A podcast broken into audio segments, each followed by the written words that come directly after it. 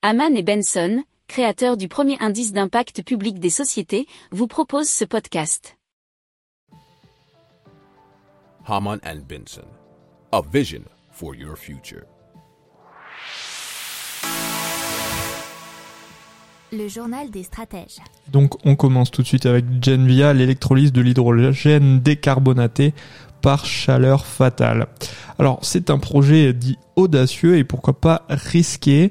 Euh, c'est donc la France hein, qui a bien aidé pour lancer ce projet en investissant à l'intérieur dans ce projet industriel de Genvia. Alors euh, ils sont fruits de l'association entre le COA, euh, Schlumberger, BTP Vinci, Vica et la région Occitanie. Alors ils ont reçu un chèque de 200 millions d'euros pour aider à leur développement et c'est développer du coup un électrolyseur dit de demain. Alors les électrolyseurs actuellement sont euh, de technologie alcaline et nécessitent des métaux très demandés comme le nickel.